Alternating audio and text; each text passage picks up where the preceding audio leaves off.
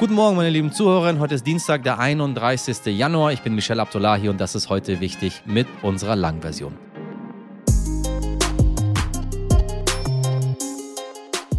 Heute geht es um einen, der die Fäden in der Hand hält, der Konflikte aufkochen lässt und sie wieder beruhigt.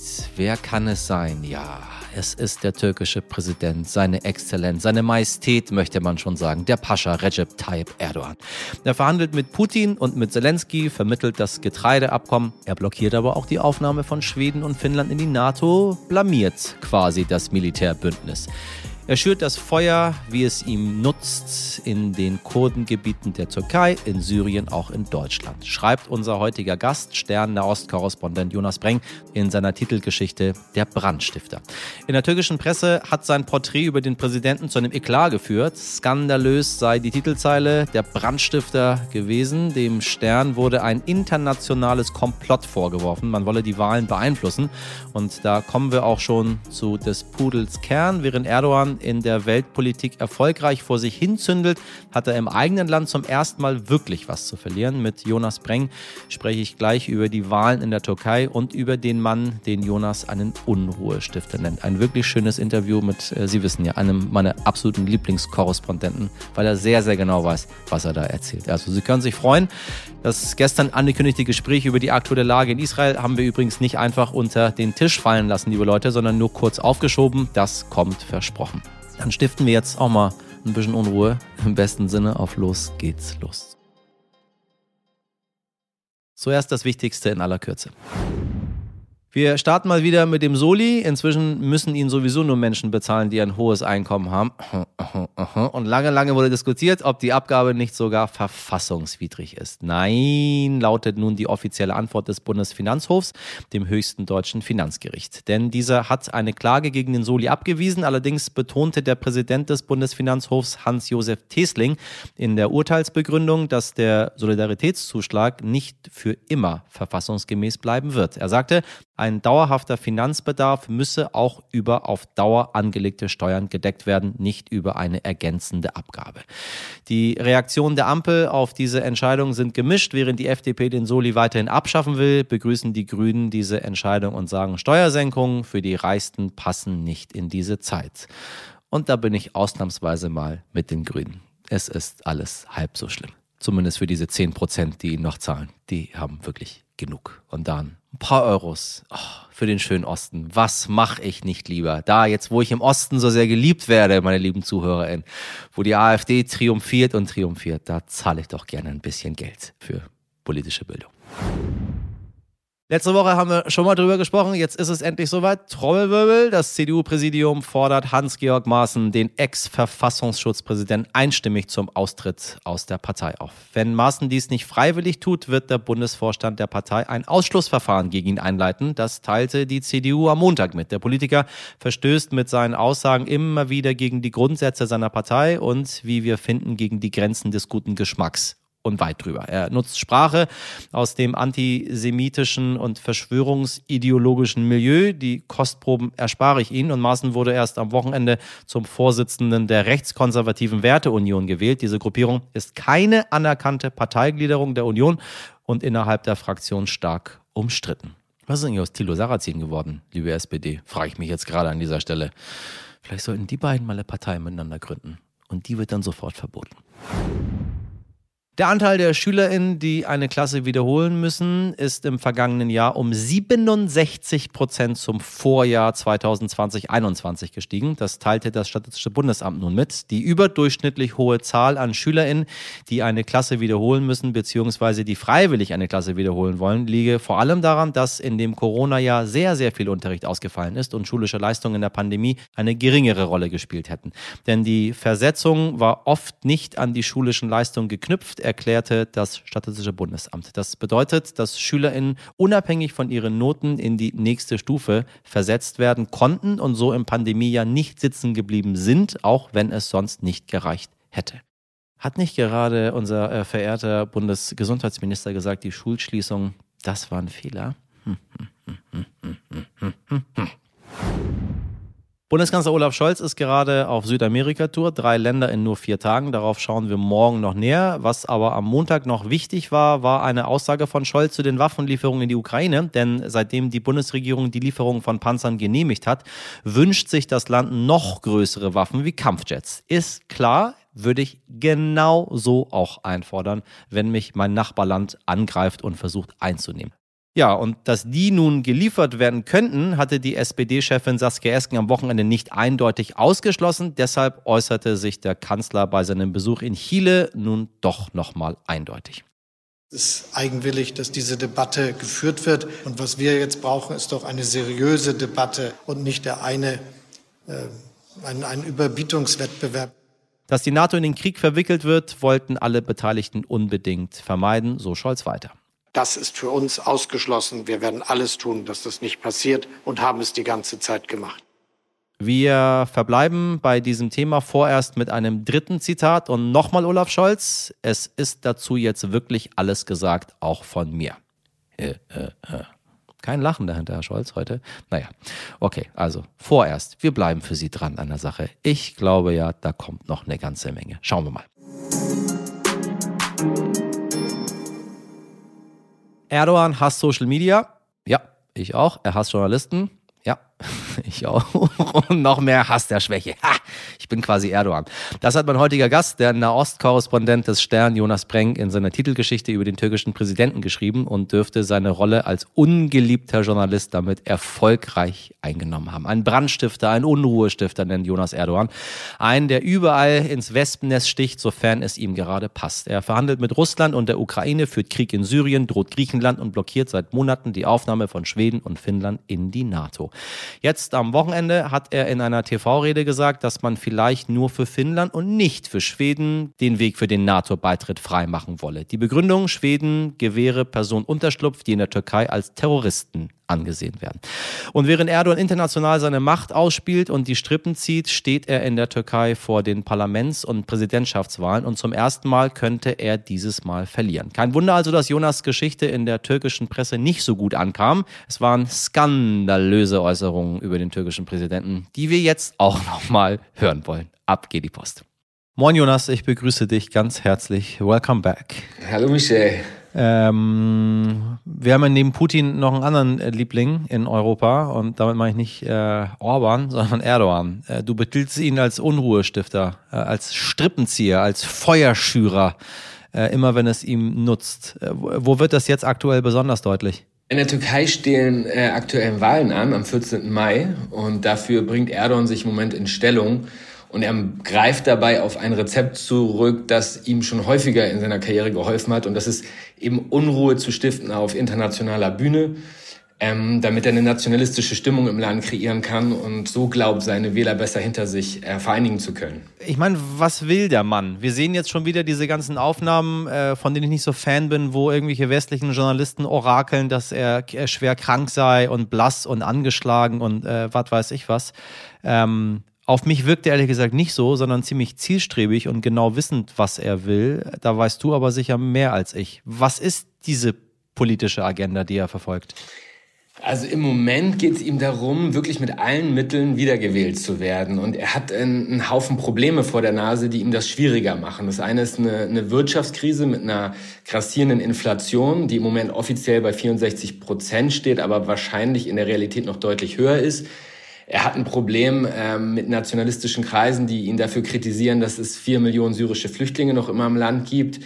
Ähm, es gibt ein Sechserbündnis, das sich ihm gegenüber als Opposition formiert hat und ihm die Wiederwahl bei diesen Präsidentschaftswahlen schwierig macht. Das heißt, er hat alle Hände voll zu tun.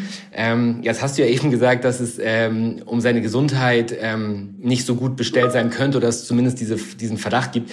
Ich deute das in meinem Text ja auch an und es gibt durchaus Videos, die ihn zeigen, wie er Probleme hat beim Laufen oder, oder schwankt bei offiziellen Veranstaltungen. Das heißt aber nicht, dass er politisch schwach wäre. Ich glaube ganz im Gegenteil, wir müssen da mit einem rechnen bis zum 14. Mai. Er blockiert ganz aktiv die Aufnahme von Schweden und Finnland in der NATO, ähm, versucht beide auch ein bisschen gegeneinander auszuspielen. Was will er damit bezwecken? Also es geht ähm, im Prinzip darum, eine nationalistische Stimmung in der Türkei ähm, zu forcieren. Das hat ihm in der Vergangenheit immer geholfen, ähm, wenn er Feinde in, im Westen oder im Außen inszenieren konnte. Und er generiert sich hier im, in der Türkei eben dann als starker Staatsmann, der sich von denen da draußen nichts bieten lässt und das Beste für die Türkei rausholt. Und das verfängt hier gerade bei den ähm, bei den Leuten mit ähm, weniger hohen Einkommen, mit weniger guten Bildungsabschlüssen extrem gut. Dann haben wir noch wie soll ich sagen, wird bei uns berichtet. Ich sage das so differenziert, weil ich teilweise ein Problem damit habe, wie wir über Erdogan berichten und wie, ich sag mal, äh, Medien, die nicht aus unserer Region kommen, über Erdogan berichten. Also wenn du dir jetzt äh, natürlich jetzt türkische oder türkeiner, selbst iranische Medien anguckst, dann siehst du da eine ganz, ganz andere Person und man fragt sich so, hoch ist das die gleiche Person, über die wir hier reden? Ich glaube, das macht ihn auch als Figur so interessant und wahrscheinlich auch so erfolgreich, äh, solange er schon da an der, an der Macht ist. Wir sagen hier bei uns gerne, er geht mit allen Mitteln gegen die Opposition vor. Also er duldet keine Gegner neben sich. Was heißt das genau? Ja, also das heißt ganz konkret, dass er Menschen ähm, politische Kontrahenten kaltstellt, wie jetzt zuletzt den ähm, Istanbuler Bürgermeister Imamoglu. Der mhm. hätte theoretisch als Kandidat gegen ihn bei den Präsidentschaftswahlen antreten können. Den hat er ähm, jetzt über ein Gerichtsverfahren ähm, aus dem Rennen genommen. Ähm, das Weitere ist, dass er noch immer Journalisten verfolgt, ähm, dass Oppositionelle gefährlich leben. Also das passiert hier innenpolitisch in jedem Fall.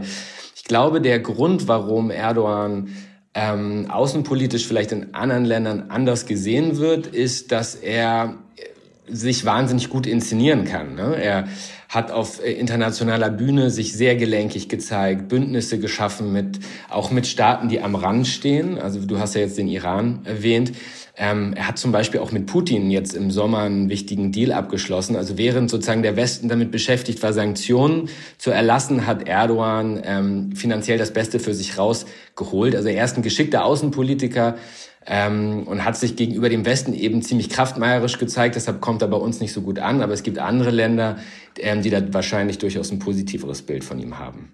Neben der ganzen Kritik an ihm ist auch irgendwas positiv an seiner Politik? Frage ich mal äh, aus dem Westen in den Westen hinein. Also äh, warum hat er so viele Anhänger in? Äh, was macht er richtig? Warum war eigentlich so lange ähm, völlig klar, dass er wiedergewählt wird? Und jetzt zum ersten Mal wankt es und das auch noch ein bisschen.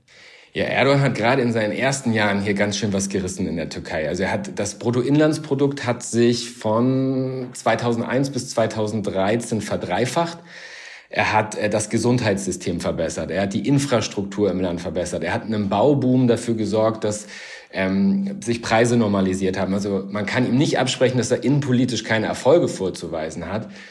Mm, und das hat ihm bei vielen Leuten einen guten Ruf eingebracht. Das Zweite ist, dass er außenpolitisch, das habe ich ja eben schon beschrieben, die Türkei so ein bisschen auf die Landkarte gesetzt hat. Also ja. Erdogan ist ja wie eine Marke in der Weltpolitik. Und das hat ja. viele Türken in den vergangenen Jahren sehr stolz gemacht auf, auf diesen Präsidenten. Und das greift ganz gut ein in diesen Narrativ, den Erdogan von sich ähm, äh, erzeugen konnte, nämlich diese Aufsteigergeschichte. Ne? Er kommt aus sehr einfachen Verhältnissen, aus einem armen Stadtteil hier in Istanbul und hat eine wahnsinnige politische Karriere hingelegt. Und das ist natürlich gerade für Leute, die ähm, es schwerer haben im Leben, einfach eine, eine besondere Identifikationsfigur, die man dann auch gerne wählt ist dann unsere Wahrnehmung von, äh, ich sag mal, sehr vorsichtig ausgedrückt westlicher Propaganda geprägt?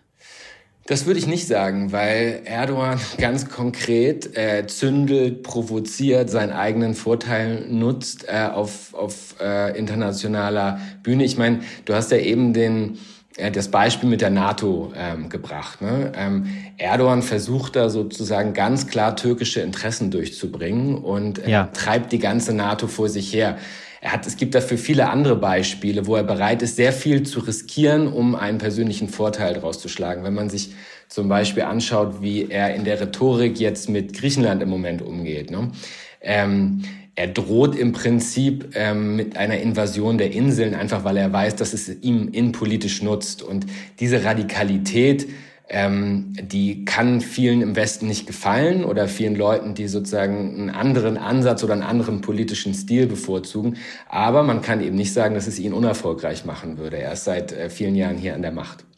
Und man muss dazu sagen, dass sich die Opposition tatsächlich sehr, sehr schwer damit getan hat, äh, einen, einen Kandidaten zu finden. Also das ist nicht so, dass man dort geschlossen in der Opposition gegen Erdogan steht oder täuscht das?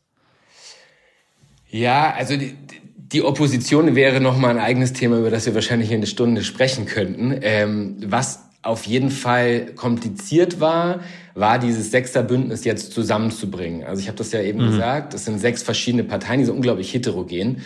Da gibt es äh, stramm rechte ähm, Parteien bis zu den Sozialdemokraten. Und im Prinzip wird dieses Sechserbündnis eigentlich nur zusammengehalten von der Idee, dass man den ewigen Sultan stürzen kann. Ähm, jetzt ist es natürlich nicht so ganz so einfach, sich dann auf einen Kandidaten zu einigen. Ähm, dass es aber jetzt so lange gedauert hat, also wir rechnen jetzt damit, dass ähm, der Kandidat in der nächsten Woche verkündet wird, hat auch so ein bisschen damit zu tun, dass ja nicht so ganz klar war, wann die Wahl denn jetzt stattfinden wird. Ja. Und ähm, Erdogan hat in der Vergangenheit gezeigt, dass er ziemlich gut darin war, seine Kandidaten niederzumachen, auch mit Hilfe der Medien, die er zu einem Großteil unter seine Kontrolle gebracht hat. Das heißt, die Opposition wollte möglichst lange warten, damit der Kandidat oder die Kandidatin nicht zu früh beschädigt wird dieses Vorziehen der Wahlen bleibt irgendwie ein Mysterium. Er macht das ja immer gerne. Du sagst das eben gerade, man weiß nicht so genau, wann die Wahlen sind, was sich natürlich ein bisschen irre anhört, wenn man äh, jetzt hier in Deutschland sitzt und denkt sich, äh, was soll das heißen? Man weiß nicht, wann die Wahlen sind. Dann werden sie verschoben nach hinten, nach vorne, so ein bisschen nach Gusto. Ähm, liegt es daran, dass er zum ersten Mal Angst hat, nicht wiedergewählt zu werden? Das ist die eine Frage. Und dann denke ich mir auf der anderen Seite, naja, jemand, der so mächtig ist, du nennst ihn ja selbst bei dir im, im Artikel Pascha, also wenn der, wenn der König der Türkei so mächtig ist, dann hat er doch gar keine Angst davor, nicht wiedergewählt zu werden. Der kann doch am Ende die Wahlen so auslegen, wie er will. Also was soll das Ganze? Ja, es ist schon eine besondere Wahl für ihn. Ähm, es ist ja der hundertste Geburtstag äh, in diesem Jahr der Türkei. Ähm, und es steht für ihn einfach insofern viel auf dem Spiel, weil die Ausgangslage durch die Wirtschaftskrise schwieriger ist. Ähm, deshalb glaube ich, ne, man kann natürlich nicht in seinen Kopf reingucken, aber glaube ich, wollte er ein bisschen gelenkiger sein, was den Wahltermin angeht. Ähm, dass wir jetzt einen Hauch weiter ähm, nach vorne gerutscht sind mit dem Wahltermin, hat so ein bisschen damit zu tun, dass er damit rechnet, wahrscheinlich in den zweiten Wahlgang gehen zu müssen. Er hat ja das Präsidialsystem eingeführt 2018 und damit hat er sich so ein bisschen Eigentor geschossen. Also er hat das gemacht, um mehr Kontrolle über die Justiz zu bekommen, aber ihm macht das jetzt die Wiederwahl nicht unbedingt leichter. Und das heißt, so wie es im Moment aussieht, nach jetzigen Umfragen muss er in den zweiten Wahlgang. Das hieße, dass nach dem 14. Mai man noch einen zweiten Termin bräuchte. Der wäre dann ungefähr zwei Wochen später. Und damit das nicht ähm, mit Ramadan und den äh, Ferien kollidiert, ähm, die für seine, für seine äh, Wählermobilisierung wichtig sind, ähm, hat er wahrscheinlich diesen 14. Mai, der auch ein historisches Datum ist, ähm, gewählt. Was denkst du, wie es weitergehen wird in der Türkei?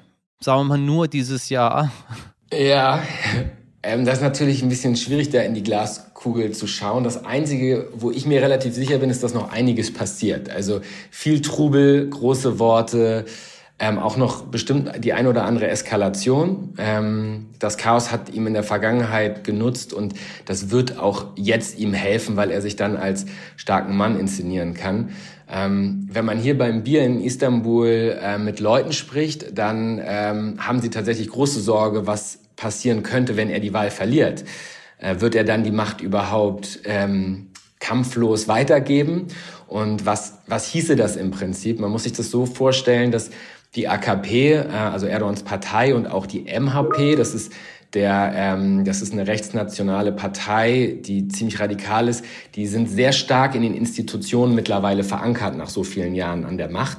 Das heißt, selbst wenn die Opposition die Wahl gewinnen würde, wäre es gar nicht so einfach, wenn Erdogan Nein sagen würde, ähm, an die Macht zu kommen. Und ähm, da gibt es viele Spekulationen und dann hoffen wir mal, dass das nicht in Gewalt ausartet. Und wollen wir hoffen, dass die Spekulationen äh, des Westens, äh, der gerne spekuliert, äh, sich genauso als Luftschloss entpuppen wie Donald Trump, wo man der Meinung war, dass wenn der nicht gewinnt, irgendwie mit Panzern auf das Weiße Haus äh, schießen lassen wird. Und am Ende ist er ganz brav gegangen. Ähm, hoffen wir, dass das in der Türkei, falls es so kommt, genauso friedlich zu Ende geht. Jonas, ich danke dir sehr für das Gespräch. Vielen Dank, Michelle. Bis bald. Auf beide. Ciao. Heute nicht ich. Wer kennt sie nicht? Die Suche nach der Nadel im Heuhaufen. In Westaustralien müssen die Behörden diesen Spruch nun umbenennen, denn statt einer Nadel im Heuhaufen suchen sie eine radioaktive Kapsel auf einer 1400 Kilometer langen Strecke. Als ich diese Nachricht gelesen habe, dachte ich mir, es ist ein Albtraum. Ja, Sie haben richtig gehört, die Kapsel, die kleiner ist als eine 1-Cent-Münze, strahlt so starke radioaktive Strahlung aus, dass das Gesundheitsamt des Bundesstaates die Bevölkerung bereits offiziell über den Vorfall informiert hat. Und den Menschen rät, mindestens fünf Meter Abstand zu halten, sollten sie auf der Strecke etwas Kapselartiges entdecken. Ja, so eine 1-Cent-Mütze sieht man ja auch ganz einfach aus fünf Meter Entfernung. Ist gar kein Problem und dann hält man auch schön Abstand. Nach neuesten Angaben liegt die Kapsel irgendwo auf der 1400 Kilometer langen Strecke seit irgendwann nach dem 12. Januar. Also Australien ist schon ein geiles Land. Kein Wunder also, dass die Suche eher schleppend verläuft. Sowas würde in Deutschland überhaupt nicht passieren können. Ne? Würde ich jetzt mal sagen. Herr Lauterbach hätte wahrscheinlich schon das Ding selber gefunden, auch wenn er dafür gar nicht zuständig ist. Schuld an der ganzen Geschichte ist übrigens der britisch-australische Bergbauriese Rio Tinto, denn unter seinem Transport ist die Kapsel auf dem Weg von einer Mine nördlich der Bergbaustadt zu einem Depot nahe der Großstadt Perth wohl einfach vom Lastwagen gefallen. Wie das passieren konnte und warum sie nicht besser gesichert gewesen war, ist noch unklar. Gut, dass Australien nicht so dicht besiedelt ist, kann ich da nur sagen. Oh, ein bisschen Australien-Feeling für alle Menschen da draußen, die das Dschungelcamp jetzt schon so sehr vermissen wie ich und gar nicht mehr wissen, was sie abends machen sollen. Sonja, bis zum nächsten Jahr.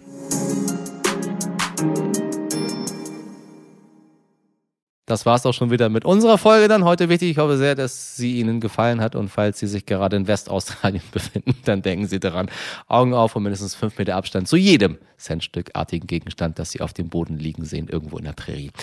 Wenn Sie noch Fragen oder Anmerkungen haben oder tatsächlich die Kapsel gefunden haben sollten, dann melden Sie sich bitte bei uns. Heute wichtig entstehen.de ist dabei die Adresse Ihres Vertrauens in der Redaktion. Heute für Sie mit Radioaktivität hoch 30 äh, im Einsatz Mirjam Bittner, Dimitri Blinski, Laura Czap und Jennifer Jennifer Heinzel. Produziert wurde diese Folge strahlenfrei von Nikolas Hümmerling. Ich wünsche Ihnen noch einen schönen restlichen Dienstag. Wir hören uns morgen wieder. Machen Sie was draus. Ihr Michel Abdullahi.